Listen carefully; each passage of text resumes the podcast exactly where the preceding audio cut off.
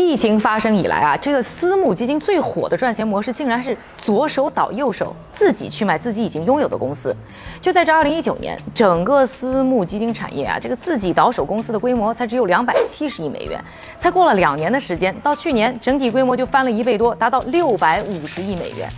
都说赚钱是为了把别人口袋里的钱放到自己口袋，那为什么私募基金们这么热衷这种赚自己钱的模式呢？难道他们也躺平了吗？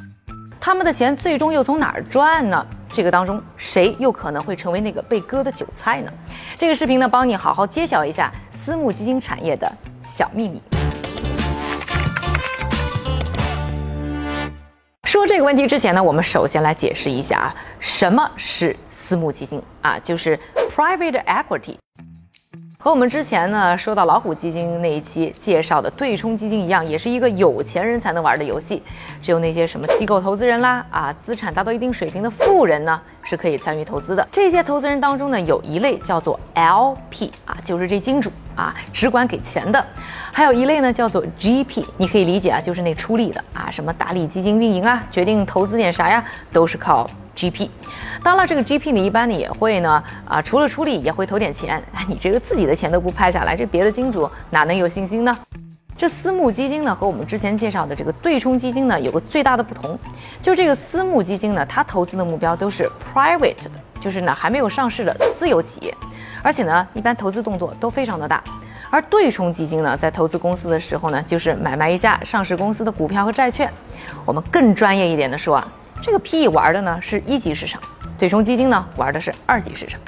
举个不那么恰当的比方啊，这个私募基金和企业的关系呢就好像是婚姻啊，它深度而且呢长久；对冲基金呢和企业的关系呢就像是男女朋友，你说好就好，说散就散。大家呢可能经常会听到的所谓的风投啊，就是私募基金的一类，而这一类呢主要投的是一些比较早期的创业项目。还有一类呢，私募基金呢会把整个公司都买下，甚至啊把这上市了的公司都买断退市，然后呢通过换管理层、裁员、合并啊等等操作来调整呢公司的盈利和估值，最后呢再通过呢上市和出售来退出。这个投资的周期呢一般是五到十年。接着我们再来说说这个私募基金它到底是怎么赚钱的，主要呢来源于两个方面，一方面呢叫做管理费，就是这金主呢把钱放到你这儿了啊，每年呢会有一部分呢直接给你呢去做运营，一般呢一年呢是百分之二的一个比例，另一部分呢就是收益的抽成啊，经常大家听到的这个 carry 就是这个意思，说的呢就是帮金主赚的钱里面啊，你超过一个最小的收益要求以后的钱，哎拿出一个比例给你做酬劳。一般这个比例呢是百分之二十。做个比方啊，比如说我开了一个啊叫佳佳资本的私募基金，这金主爸爸呢给了我五个亿，让我管五年。这五年的时间当中呢，我首先呢每年赚了一千万的管理费，五年就是五千万。剩下来的钱呢，我佳佳资本呢又去买了三个公司啊，合并上市，又帮金主呢赚了五个亿。我们说这个最少收益呢算百分之十，也就要挣五千万啊。这剩下来的钱当中呢，就会有百分之二十呢又给了我，所以最后呢，总共我这个加加资本啊，五年下来拿到手的就是一点四亿。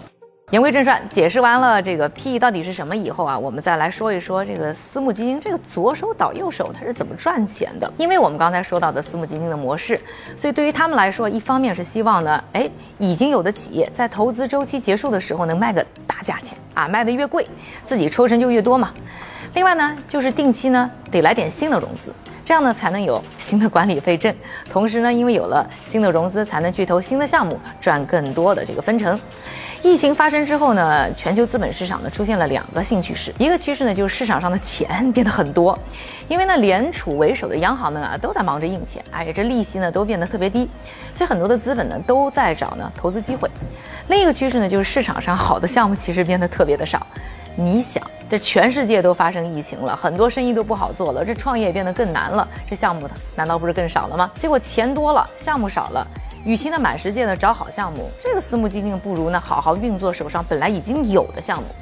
这个时候啊，私募基金呢就会在上一期呢这个基金要结束，也就是要退出的时候，另外呢再融资建立新一期的基金，然后用这期基金呢专门把之前手上有的好公司呢买过去。这个事儿玩得好呢，可以说是皆大欢喜啊。对于上一期的基金的金主来说，哎，投资的公司成功退出了，钱赚到了了。这个私募基金呢，它的这个投资分成也拿到了。而对于新一期基金的金主来说呢，好项目呢不用抢就拿到了，投资稳了。而这私募基金呢，不但呢是又有新的管理费可以拿，优秀的公司还是没有放手，未来退出的时候还能再拿一遍分成。比如说，英国呢有一个名不见经传，你们肯定没听说过的做办公软件的公司叫 The Access Group，在二零一五年的时候啊，以两点三一亿英镑的这个估值呢，引入了 HG 资本啊和 TA Associates 两个呢私募基金的股东。二零一八、二零二零和今年六月啊，这两个基金呢是三次通过自己倒卖给自己的运作模式呢，把这个估值呢一下子就涨了百分之三千八百啊，从两个多亿一直是达到了九十二亿英镑。想想啊，估计这十多亿英镑的这个分成收入呢，已经进了这两个私募基金大佬的腰包了。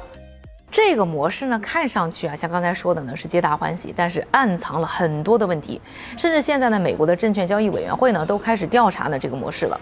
首先呢，就说呢，很多人就说，你这不就是庞氏骗局吗？明显就是你拿了新的投资人的钱，再去给老的投资人撒钱嘛。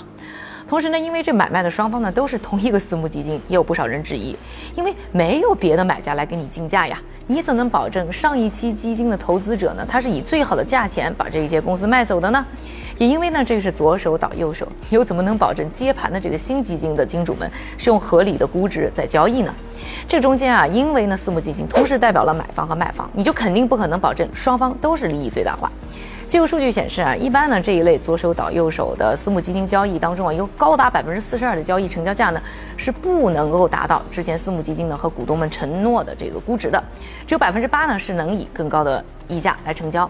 而且如果后面有人接盘呢，这事儿也还好。但是现在市场啊不断的在下跌啊，最后呢投资者要是真的赔钱了，那又是谁去负责呢？反正这个中间倒手买卖的私募基金它是不会亏的，但免不了最后呢还是会有投资人会成为那颗被割的韭菜，而资本呢总是又会找到新的方式追逐利益啊。今天呢就和大家呢解释一下这个私募基金最新的一个挣钱玩法。